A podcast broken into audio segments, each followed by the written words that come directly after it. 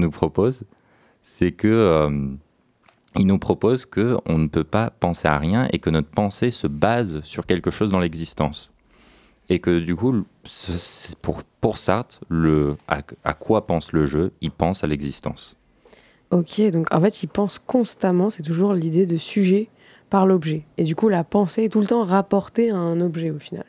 Donc c'est bien, déjà on a établi qu'on n'était pas seul dans ce monde, et c'est pas le solipsisme, je crois, de, Descartes, et donc euh, on réfléchit constamment par rapport à d'autres.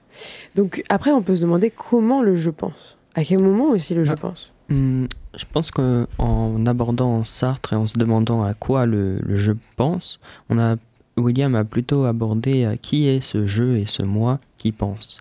Parce que euh, il est toujours le il y a bien un être qui pense, comme on l'a vu avec Descartes, mais on, a beau savoir qu'il existe, on ne sait pas vraiment qui il est, ni, euh, ni vraiment si on s'identifie à ce soi qui est euh, notre propre pronom euh, personnel, notre, et même notre nom. Donc on, on a par exemple des philosophes comme Kierkegaard, un philosophe danois qui nous, nous expose la difficulté de choisir parmi ce qui nous est donné et ce qui doit être choisi pour mieux apprécier euh, ce qui existe. Donc ce soi, c'est la difficulté de, de, s'engager. Voilà. Euh, on, on, considère comme le père de l'existentialisme, alors que il y a la, la troisième phase qui est un retour, euh, disons, théologique et qui est délaissé dans l'existentialisme. Après, on a Freud. Est-ce que ça va si je parle de Freud? Vas-y, vas-y. Une seule fois. Hein. ok, on t'autorise. Euh, le, le moi, on considère comme ce qui se rapporte à ses pensées et dont je peux en exprimer le contenu.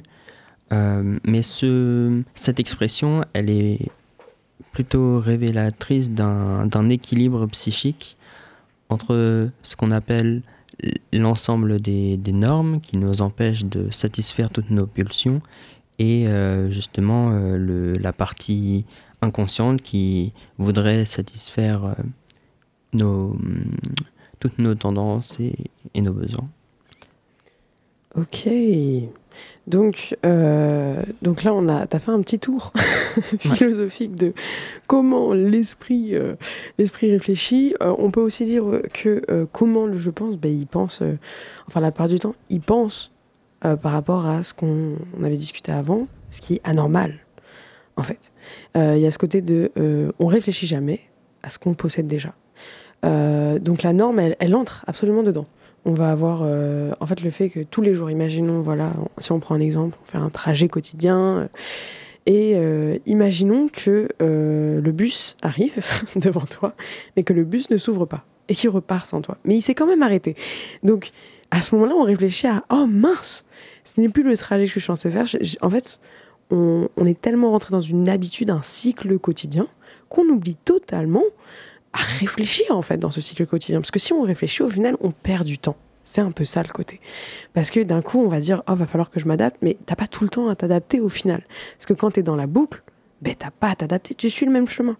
Donc, au final, on établit que réfléchir, c'est par l'être pensant. Euh, l'être pensant qui se lie tout le temps à une réalité, il y a toujours quelque chose en face de lui qui fait penser. Il penserait pas seul dans l'espace. Et en plus, il pense à ce qui est anormal. Ils pensent pas à euh, ce qu'est la norme. Euh, mais bon, la norme, après, on ira un peu plus loin. Et c'est ça qui va un peu euh, amener la deuxième partie de la conversation. Mais on peut aussi se demander, du coup, par rapport. parce que on a déjà la, psycho la psychologie, on n'a fait aucune définition de la psychologie. Mais si on donne une définition de la psychologie, ce serait l'étude de, du fonctionnement de l'esprit, j'aurais dit. On est quand même une émission de philo. on n'a aucune définition. on est la meilleure, on est la meilleure. Celle que j'ai notée, ce serait la science des faits psychiques et des lois de la vie mentale. Mais du coup, euh, si on part sur ça, en fait, on a toute l'étude de comment l'esprit est euh, d'une manière à la fois. Euh, voilà, on va avoir des petits neurones qui vont faire de l'électricité. La meilleure émission. Alors, euh, ce que, ce que j'avais entendu d'un psychologue, euh, Stanislas Dehaene, c'était que euh, maintenant la psychologie elle se base sur des, des analyses neurologiques pour savoir ce qui se passe dans, dans le cerveau et, et dans le système euh, nerveux et ainsi euh, déterminer, mais, mais, par exemple une question qui, qui propose c'est euh, euh, qu'est-ce qui fait que la faculté de langage a émergé chez l'homme et pour ça on peut euh, rechercher euh, des, des réponses euh, dans le cerveau. Ok, donc en fait, on va avoir d'un- d'une manière de euh, le jeu qui pense à lui-même, mais dans tous les cas, ça se rapporte au cerveau et on peut l'étudier au final par l'étude du cerveau. C'est ça qui est intéressant, c'est que la psychologie, en fait, c'est une science. La psychologie, c'est on se demande comment faire pour avoir un cerveau universel, on va dire qu'on peut comprendre euh, les fonctionnements et qu'on peut du coup derrière, euh, s'il y a des problèmes, et ça, ça sera la deuxième partie, soigner. Mais donc, on peut aussi se demander pourquoi le je pense. Est-ce que peut-être avant, Sophia, tu as quelque chose à dire sur comment le je pense? En Comment fait, l'esprit. Je voulais intervenir concernant la définition de psychologie, mais vu que tu parlais, j'ai pas osé trouver. Mais euh, du coup, j'ai étudié en criminologie euh, tout ce qui est psychologie, psychiatrie, euh, ben, voilà, tous les comportements criminels. Et mon professeur nous a, nous a montré un petit peu le, voilà, le fait que c'était une science, et plus précisément une science de l'âme. Il nous a précisé un petit peu toutes les, toutes les, euh, les compartiments euh, de la psychologie et de la psychiatrie. Et donc, avec cette science, il y a également une science des données mentales, comme tu l'as dit, et euh, des données de conscience. Donc, tout ce qui est conscience, tout ce qu'on a, tout a, on pourrait parler tout à l'heure sur la, conscience et la psyché. Ok. Donc, c'est vrai que c'est intéressant aussi de partir sur la conscience, parce qu'au final, on réfléchit à ce dont on a conscience. Euh, on a parlé de normes tout à l'heure, mais ça se rapporte à peu près à la même chose. Comme j'ai dit, la conscience euh, juste avant, euh, la conscience est donc la faculté réflexive de, l'être, et c'est aussi en fait une, espèce de, euh, je sais plus qui dit, je crois que c'est Diderot dans ma tête, mais c'est l'idée de, comme la ruche, en fait, on est à la fois extérieur à nous-mêmes, donc on est en contact constant avec la réalité, et à la fois ça se rapporte constamment à nous en tant qu'être, à notre fonctionnement interne. Donc euh, c'est cette double faculté, euh, et on va se rendre compte que euh, la plupart du temps, et évidemment la philosophie adore faire ça, que le philosophe, lui, arrive à être à la fois à l'extérieur et à l'intérieur, et en gros, par rapport à ce qu'on expérimente, y penser, y réfléchir constamment.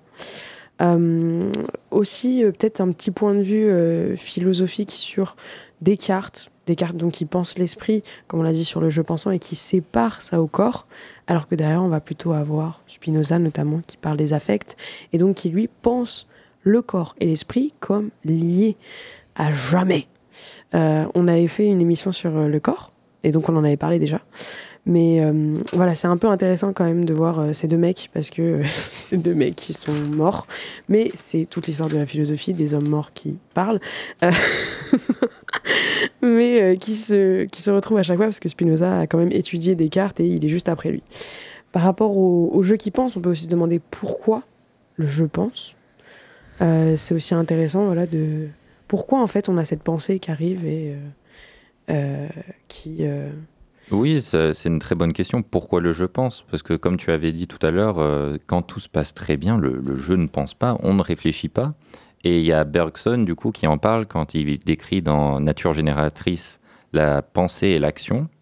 Et il décrit euh, ce même phénomène quand nous faisons euh, une action régulière, qu'on sait ce qui va se passer et que ce qu'on va faire coïncide parfaitement avec notre action, on va pas réfléchir. Par exemple, quand j'imagine vous ouvrez une porte, on n'est pas en train de réfléchir à bon, je vais m'approcher de la porte, je vais attraper la poignée, je vais la tourner. Mais par contre, si un jour on va vers la poignée de porte et là on tourne et là on tire et la porte s'ouvre pas, tout à coup, toute une série de questions va commencer à remplir notre esprit comme pourquoi est-ce que cette porte ne s'est pas ouverte? Comment elle ne s'est pas ouverte? Est-ce que j'ai fait quelque chose de faux? Et là, du coup, euh, le pourquoi je pense, c'est euh, cette capacité de, du coup de réflexion. C'est le jeu, il est là pour réfléchir mais euh, c'est que quelque chose de temporaire jusqu'à ce qu'on atteint euh, un autre état de stabilité, on va dire, ou de... Oui, qu'est-ce qu'il y a, Dorian? Non, hein, bah, continue. Ah d'accord. Mais euh, pour euh, bah, poursuivre euh, la pensée de William qui nous amène à, à, à l'idée que la pensée apparaît d'une contradiction en fait entre d'une contradiction qu'on retrouve notamment chez Simone Veil avec un W, qui a écrit donc la condition ouvrière et où elle est, elle retrace son expérience philosophique dans une usine et où elle euh, comprend que la, la, réalité, une réelle pensée, naît d'une inadéquation entre l'action prévue et effectuée, entre l'action demandée et réalisée.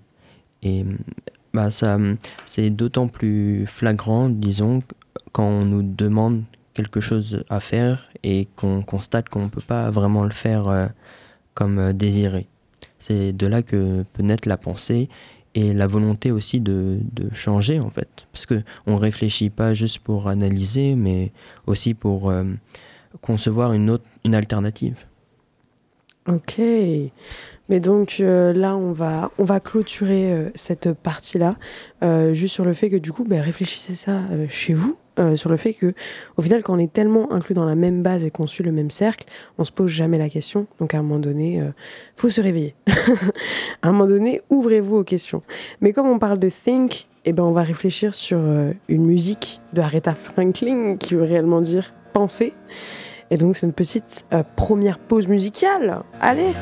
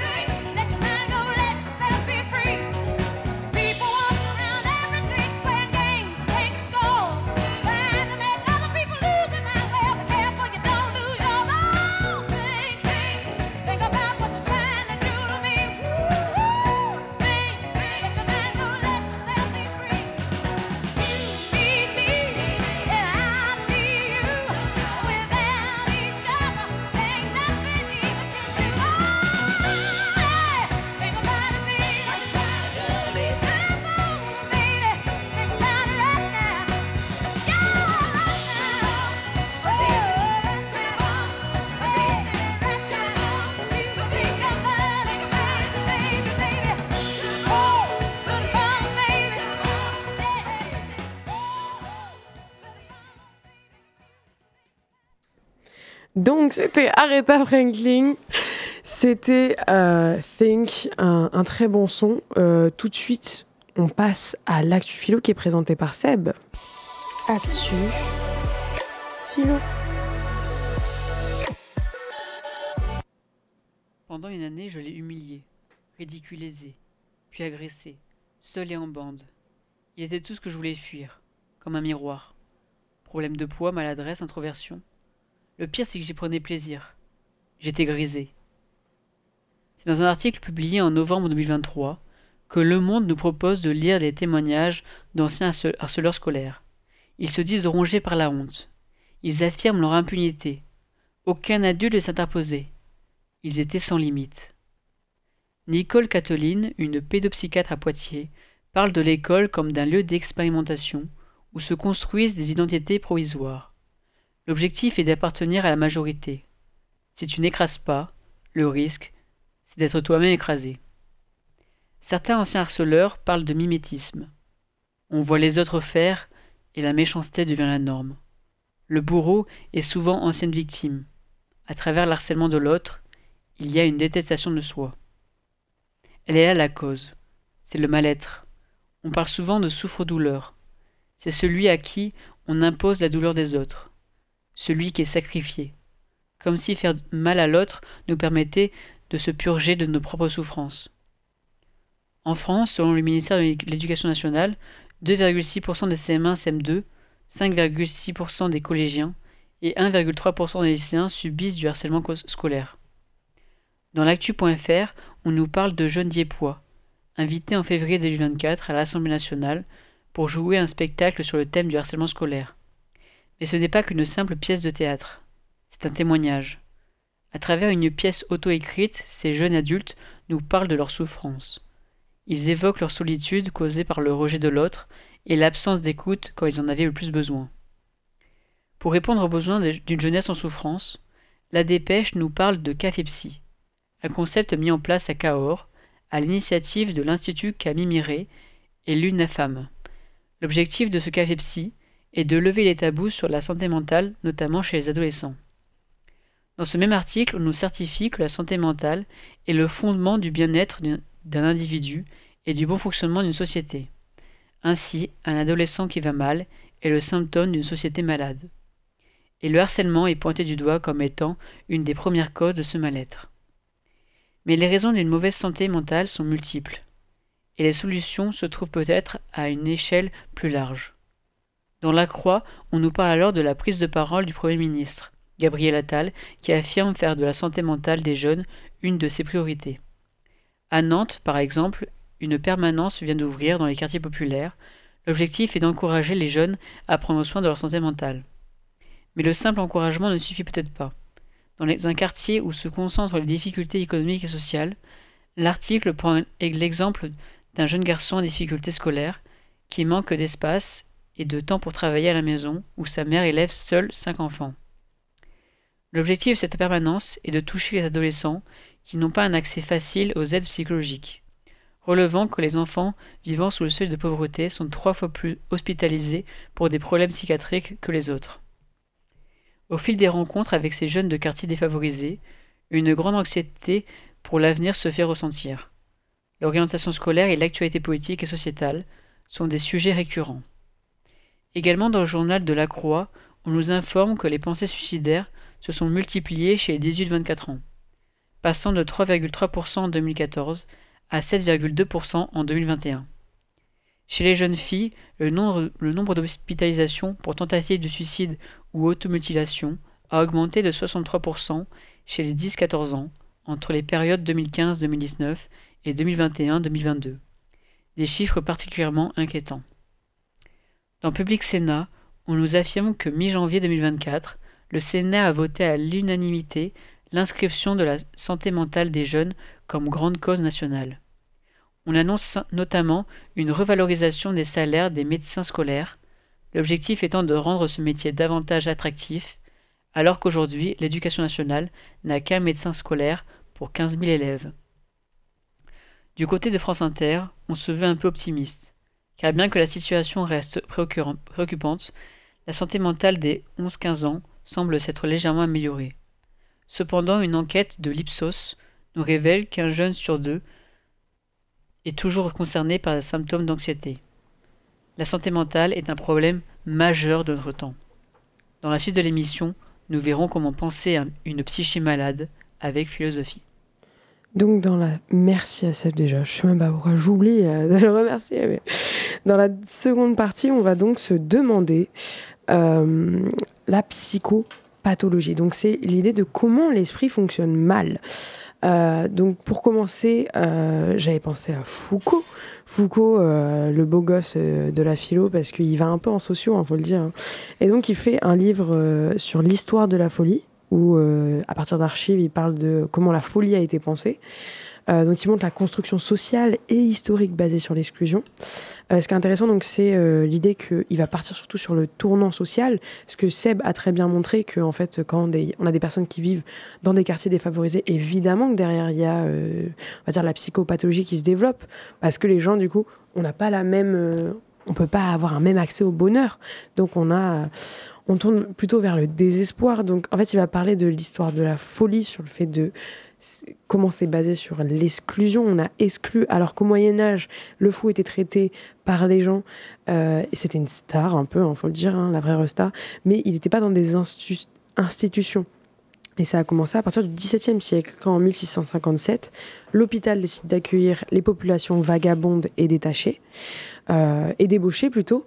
Donc, euh, on a quand même la société qui exclut la folie, euh, surtout sur le fait de la dérision, des raisons plutôt, sur le fait que en fait ils sont irraisonnables en comparaison au XIXe siècle par rapport euh, aux Lumières, qui elles sont un exemple de raison.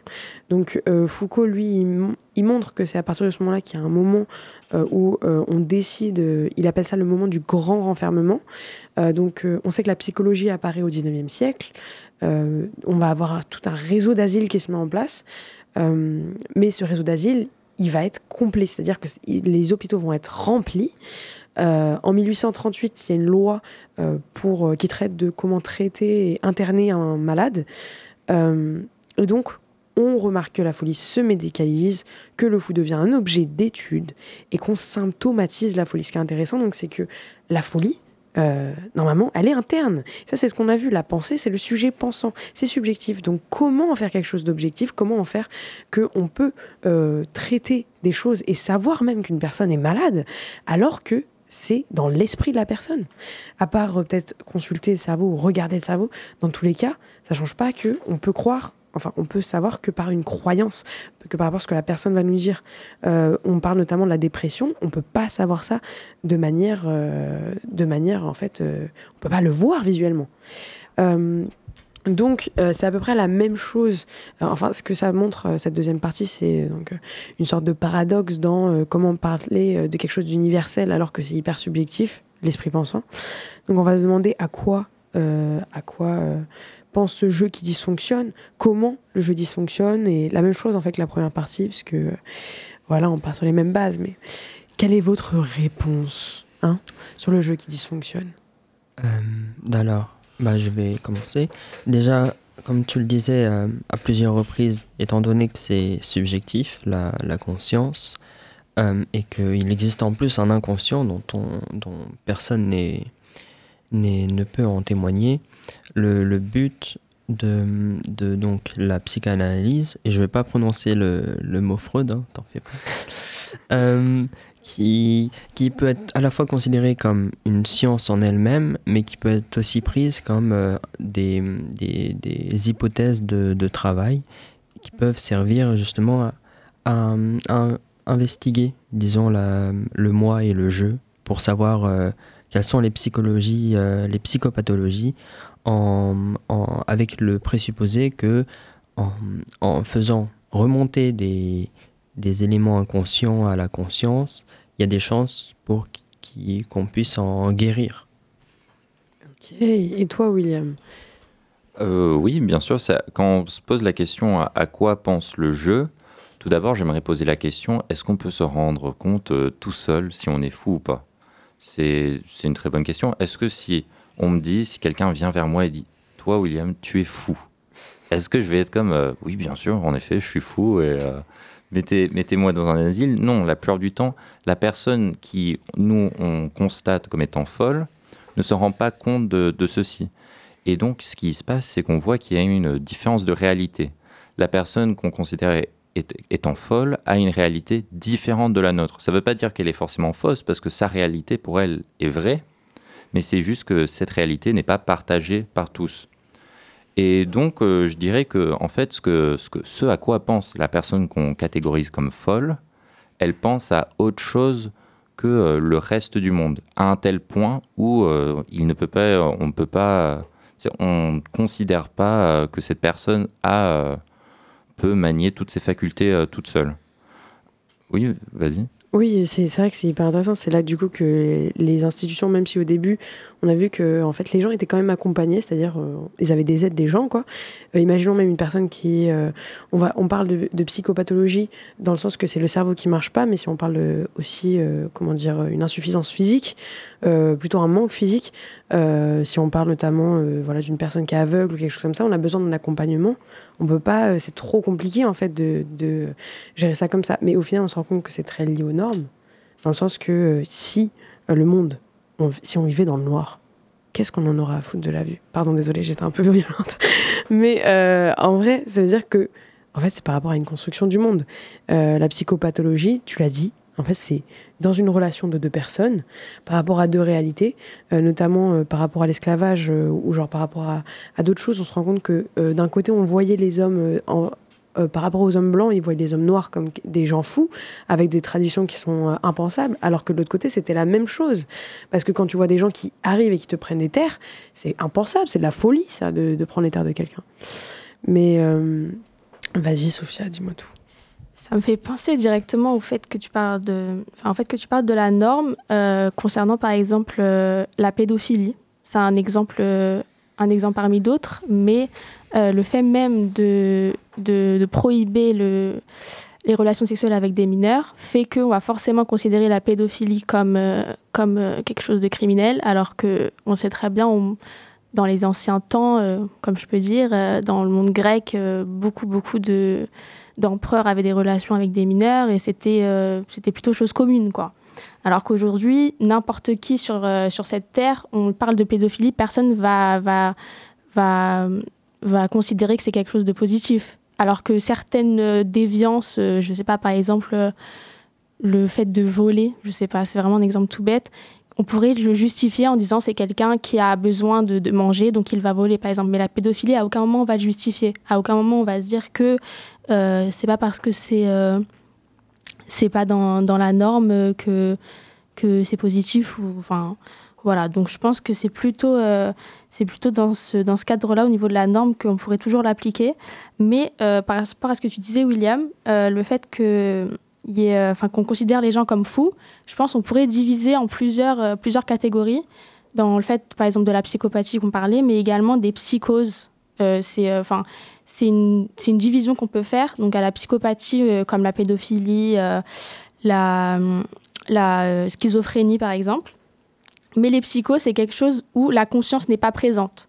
Et c'est là où, par exemple, dans, devant les tribunaux, on ne peut pas juger quelqu'un qui n'a pas conscience de son acte. Et c'est là, avec des, examens psychologiques, avec des psychiatres, des psychologues, qu'on va essayer d'établir ce, rapport-là sur la personne, mais encore une fois, est-ce que c'est vraiment véridique? Est-ce qu'on ne fait pas passer des fous pour euh, des, gens qui ont une conscience et inversement? Il y a des personnes qui sont sûrement fous et qui sont en prison alors qu'ils mériteraient d'être en hôpital psychiatrique, et inversement, des personnes qui sont, euh, qui sont pas folles et qui se font passer pour folles devant les, devant les psychiatres et euh, vont donc passer au-delà de, au-delà de ses au-delà de ses examens et aller en prison alors qu'il euh, je crois que j'ai inversé mon raisonnement. C'est pas grave.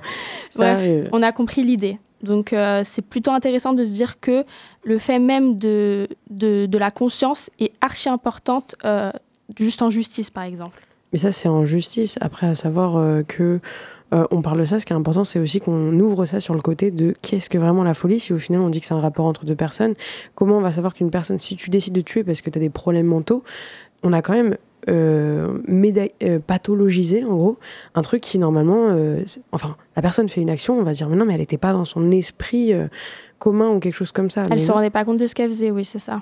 C'est, ouais, ben c'est un peu ça, on va se dire que la personne n'a pas conscience de ça, mais au final, on, on se rend compte la part du temps que la pathologie est née euh, socialement.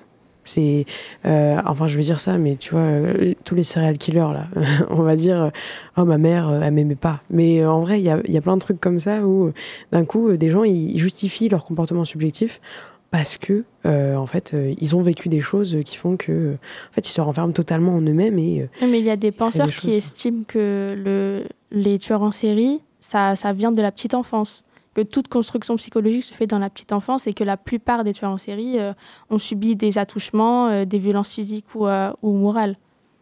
Ouais. Donc ça peut venir de là mm, et je pense qu'ils n'ont pas tort honnêtement.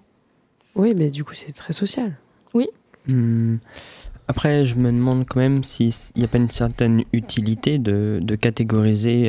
bien sûr, c'est notre jugement sur la catégorie qui est, disons, qui biaise notre rapport à, l'autre. Mais euh, dans le cas d'une personne qui, qui n'agit pas euh, comme on pense qu'elle devrait, comme par exemple euh, bah, voler des terres ou, ou violer des, des, mineurs, quoi, ben, dans ce cadre-là, il faut bien considérer qu'il y a folie, ou bien folie parce que le, la personne en elle-même est, est par essence euh, agit mal, ou si c'est juste dans l'acte et si on ne peut pas euh, accompagner euh, la personne. Je... Oui, bien sûr. J'avais vu une, une citation qui estimait qu'il n'y a pas de mauvaises personnes, mais il n'y a que des personnes qui font des mauvais actes. Ça, c'est intéressant parce que si on parle de ça, on peut parler aussi de la banalité du mal de Hannah Arendt. Voilà, euh, je place mon petit truc. Mais Hannah Arendt le sent. Et d'ailleurs, euh, à part si William, t'as envie de dire un truc, on terminera sur ça parce que. euh, on- Ah non, ah non, non vas-y, continue. euh, ça- Mais du coup, Hannah Arendt, euh, elle dit une, une certaine phrase que la- le pire des mal, en fait, est fait par les personnes qui n'ont pas conscience et qui n'ont jamais pris, en fait, l'initiative d'être bonnes ou mauvaises, ou de faire des actions bonnes ou mauvaises. Donc, en fait, ils ont juste pas conscience, en fait, de ce que c'est le bien ou le mal et ils se décident pas. Voilà. Donc euh, là, on a parlé. Si, si je pouvais rebondir sur, euh, sur euh, ce, ce fait de, sur le, le fait d'obéir instinctivement. rapide. Oui. Très rapide. Bah, J'aimerais parler du coup d'un biais cognitif dont on est chacun, dont on est tous sujet. C'est le, le biais du coup de, de groupe et c'est selon lequel, selon lequel euh, dès qu'il y a une idée, on cherche à la suivre et on cherche pas euh, les tensions en gros, parce qu'on on veut une stabilité quoi. On cherche à faire quelque chose plutôt qu'on cherche à à faire ce qui est, ce qui est bien pour tout le groupe. Ok. Donc on passe à spécial de Laylo et de Nekfeu.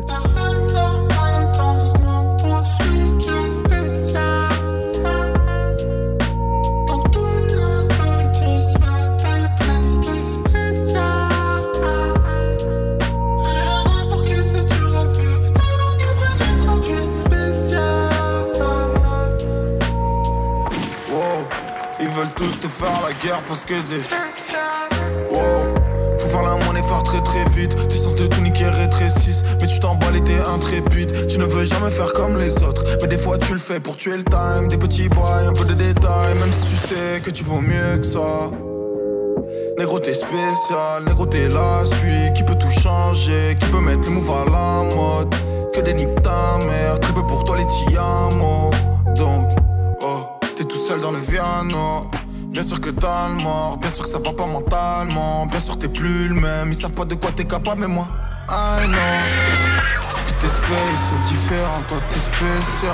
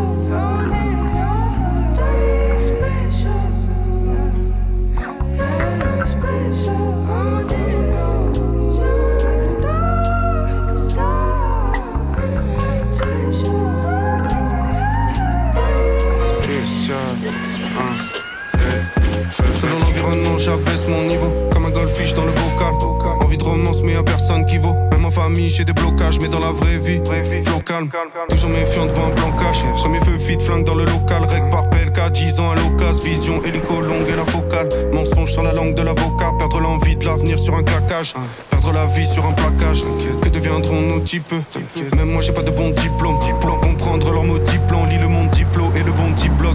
Un frère aide un frère quand il peut. Je laisse ouvert la fenêtre quand il pleut. On séchera sur la moquette comme des vieux chiens mouillés au coin du feu.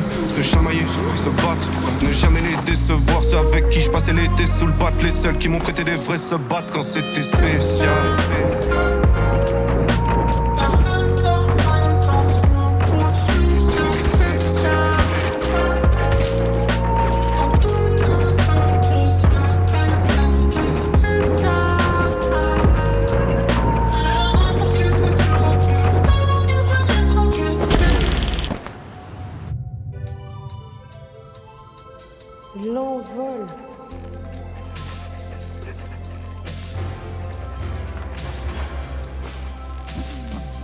Donc là, on va reprendre euh, avec l'envol de présenté par Etis. et c'est parti. Alors moi c'est Etis, je suis en deuxième année de médecine et aujourd'hui je vais vous parler d'un stage que j'ai pu faire à l'entrée en deuxième année de médecine. C'était un stage d'été qui a duré deux semaines et euh, j'étais dans le secteur psychiatrique.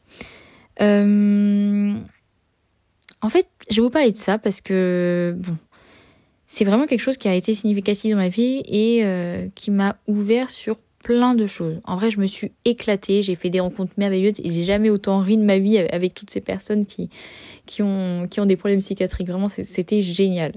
Et vous devez vous dire, mais c'est complètement fou que je commence par ça. Et le mot est bien utilisé, fou, parce que fou, c'est le mot qui nous vient le plus en tête quand on parle de la psychiatrie. Et pourtant, ce sont peut-être les personnes les moins folles. Euh, je m'explique. J'ai donc euh, les personnes en général que donc la durée de stage de deux semaines euh, et ça inclut tout type de personnes. Donc ça peut être des personnes avec des problèmes euh, je sais pas par exemple la schizophrénie qu'on connaît très bien des problèmes bipolaires ou encore par exemple des problèmes avec des troubles obsessifs euh, compulsionnels euh, ça peut être également des, personnes avec des troubles de désinhibition, des personnes avec des troubles de confusion, euh, voilà, ça peut être également des personnes euh, qui ont fait des tentatives de, de suicide. Euh, enfin, on trouve pas mal de choses parce qu'au final, euh, même la dépression. Et je, je fais cette parenthèse-là parce que moi, par exemple, avant de venir faire ce stage en psychiatrie, j'avais pas réalisé à quel point en fait la dépression était un problème psychiatrique. Pour moi, la dépression était une maladie différente qui ne rentrait pas dans, ce bloc de la psychiatrie. Et pourtant, si. Et c'est quand même quelque chose que l'on retrouve qui est assez commun la dépression au final. Et on n'en parle pas autant. Et pourtant c'est un problème psychiatrique.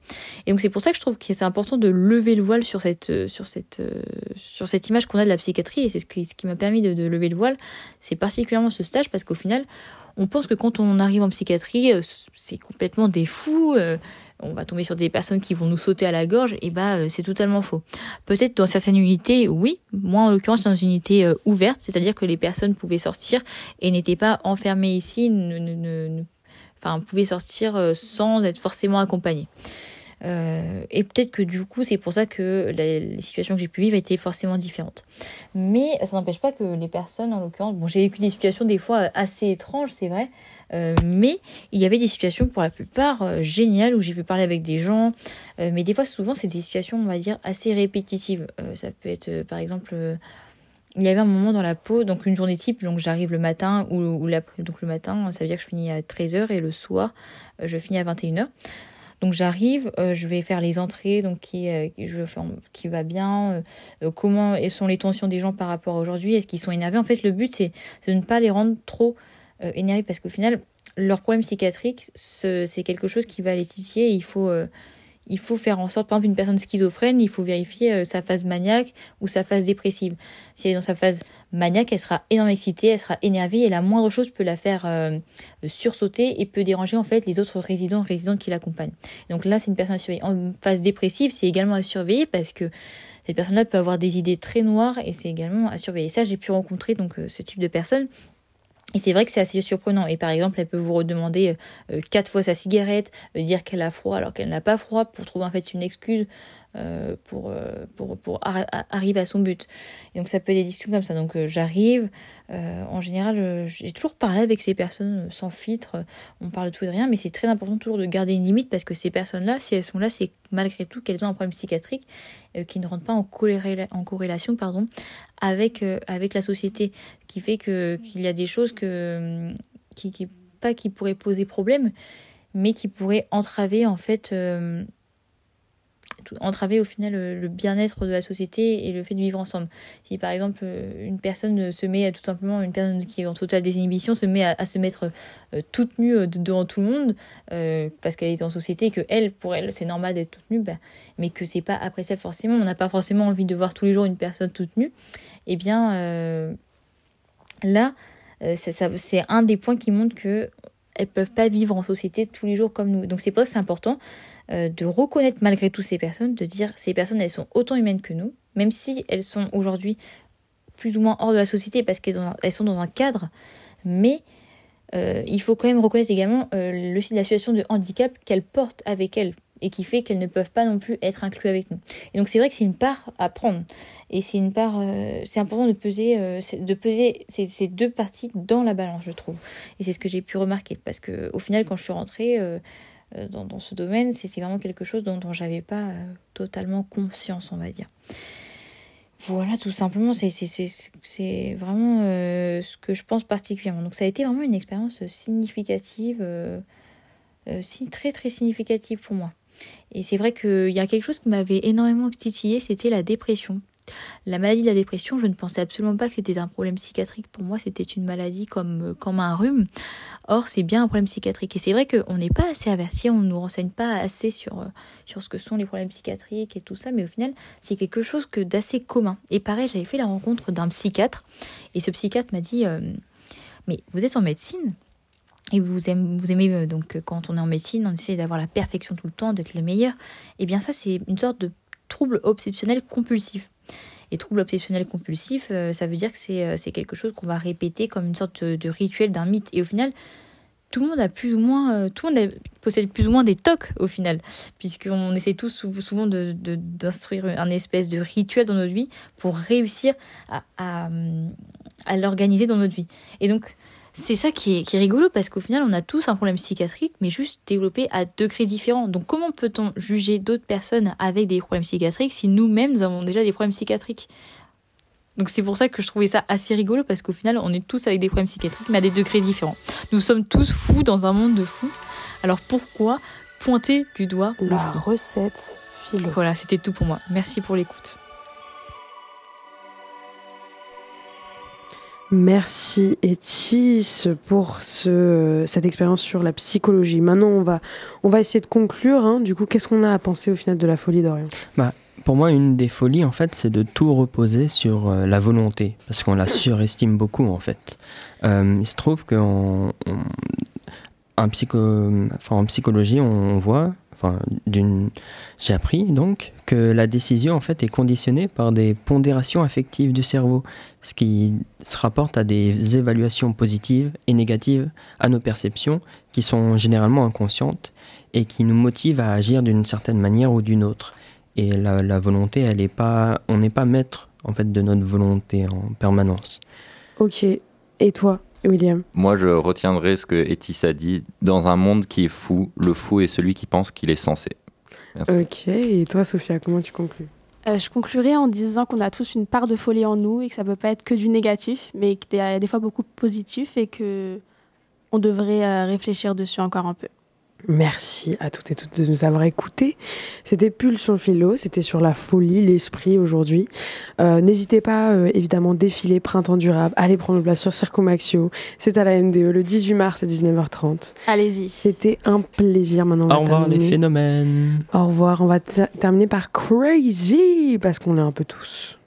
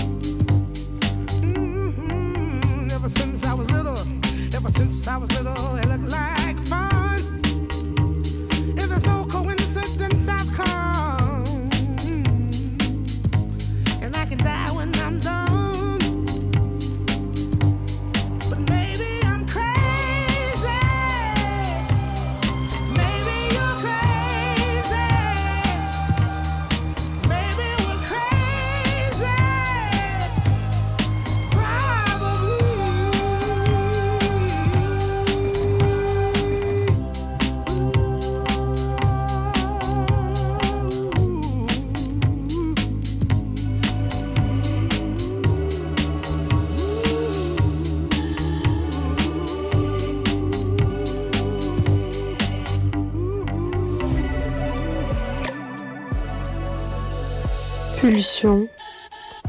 Philo.